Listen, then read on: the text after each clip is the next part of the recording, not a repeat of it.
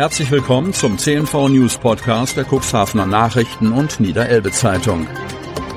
In einer täglichen Zusammenfassung erhalten Sie von Montag bis Samstag die wichtigsten Nachrichten in einem kompakten Format von sechs bis acht Minuten Länge. Am Mikrofon Dieter Büge. Zunächst folgt ein kurzer Werbebeitrag in eigener Sache. Unternehmen haben die Möglichkeit, ihre Produkte oder Dienstleistungen in unserem täglichen News-Podcast per Werbespot mit einer Laufzeit von sechs Tagen zu präsentieren. Mehr Infos zu unserem Werbespot unter cnv-mediakompass.de slash podcast. Montag, 31. Juli 2023. Altstadtfest. Party in Otterndorf. Tausende feierten gemeinsam zwei Tage lang in der Altstadt. Polizei spricht von weitgehend friedlichem Verlauf.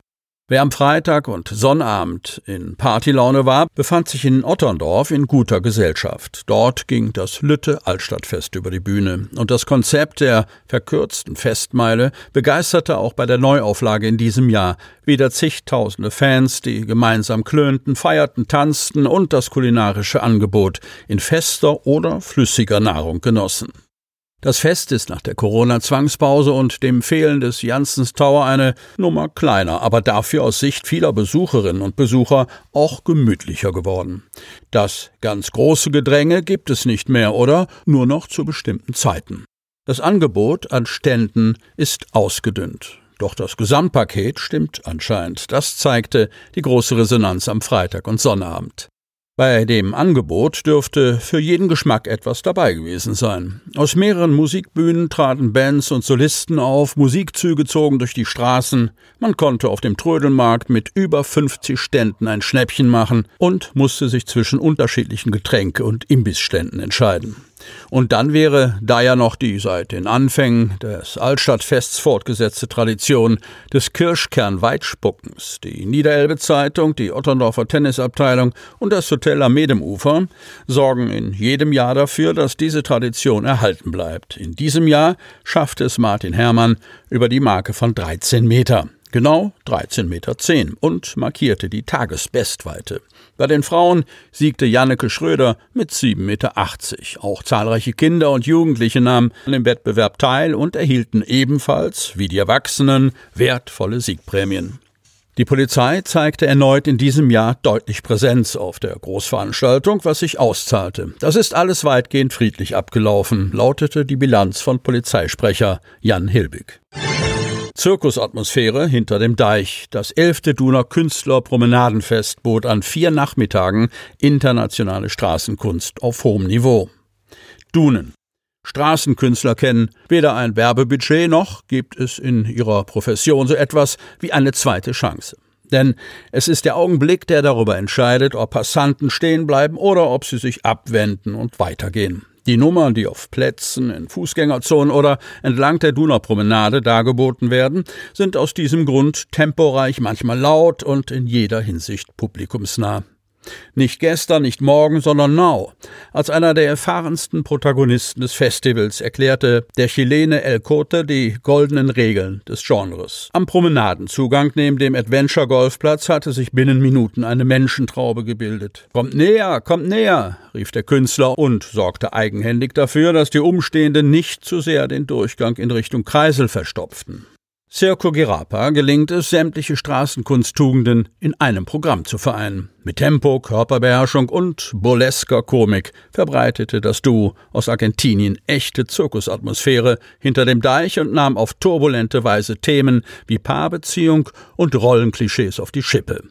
Die romantische Seite beleuchteten Marie und Yoshi aus Berlin, die unter dem Titel The Great Dinner eine Liebesgeschichte erzählten, die auf dem Trapez und unter Beifall hoch über der für das Promenadenfest aufgebauten Meile ein Happy End fand. Auf ein solches hoffen auch die Veranstalter vom Duner Verkehrsverein mit Blick auf kommende Ausgaben des Festivals. Schon bei Festivalauftakt am Donnerstag hatte Beatrice Lohmann, Verkehrsvereinsvorsitzende, angedeutet, dass einiges im Wandel sei. Einerseits, so Lohmann, stelle sich die Künstleragentur, mit der man seit Jahren zusammenarbeitet, gegenwärtig neu auf. Andererseits müssen die Ausrichter fortan auf die Unterstützung der Cooks Tourismus GmbH verzichten.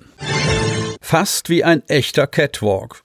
Team des Diakonieshops präsentierte am Sonnabend ausgewählte Second-Hand-Stücke. Cuxhaven. Getragenes muss weder minderwertig noch aus der Mode sein. Diese Botschaft sandte am zurückliegenden Wochenende der Diakonieshop im Cuxhavener City Center aus. Die vor der Ladentür gelegene Passage verwandelten Ehrenamtliche am Sonnabend in einen Laufsteg. Doch es wurde nicht nur Kleidung präsentiert, auch Bücherfreunde konnten nach Herzenslust stöbern. Ein Bücherflohmarkt, der bereits in der Marienstraße ein regelmäßiges Highlight gebildet hatte, sollte nicht fehlen. Besonders war, dass im City Center auch Antiquarisches präsentiert wurde. Raritäten, wie Harry Floor vom Bücherteam betonte, viel zu schade zum Wegschmeißen sind. An der Frage, ob man sich im Internetzeitalter noch ein komplettes Konversationslexikon oder Chimex Tierleben in 13 Bänden ins Wohnzimmer stellt, schieden sich allerdings die Geister. Leichter fiel die Kaufentscheidung womöglich doch im textilen Bereich, zumal ausgewählte Stücke in fast schon professioneller Weise vorgeführt worden waren. Ich mache das zum ersten Mal, gestand Gabriele Baumgarte, die besagte Modenschau moderiert hatte und dabei nicht vergaß, die Labels der zu kompletten Outfits zusammengestellten Second Handjacken, Kleider und Accessoires zu nennen. Denn es handelte sich durchaus um Markensachen, die von als Models verpflichteten Ehrenamtskolleginnen vorgeführt wurden, viele davon so schick und tragbar, dass bereits angemahnt wurde, beim nächsten Mal doch bitte auch ein paar Herren auszustaffieren. Gemäß der Philosophie des im Februar 2022 in City Center verlegten Diakonieshops wechselten Textilien wie auch Bücher für wirklich kleines Geld dem Besitzer. Die Erlöse werden, wie gewohnt, einem guten Zweck zugeführt. Erst in diesem Sommer hatte die Diakonie über das Shop-Konzept unter anderem die diakonische Jugendarbeit im Kirchenkreis mit einem Beitrag für Jugendfahrten und Sommercamp unterstützt. Zu den weiteren Empfängen gehörte die Kirchengemeinde Altenwalde, die Schule am Meer oder die Litauenhilfe, die ferner all das bekommt, was im Shop nicht verkauft werden kann. Wir arbeiten aber auch mit der Lebenshilfe zusammen, erläuterte Baumgarte, die sich darüber freute, wie gut das Experiment Modenschau angenommen wurde. Besucherinnen und Besucher spendeten bei jeder Präsentation Applaus als ständen sie vor einem echten Catwalk. Sie hörten den Podcast der CNV Medien. Redaktionsleitung Ulrich Rode. Produktion Win Marketing. Agentur für Audioproduktion und WhatsApp Marketing.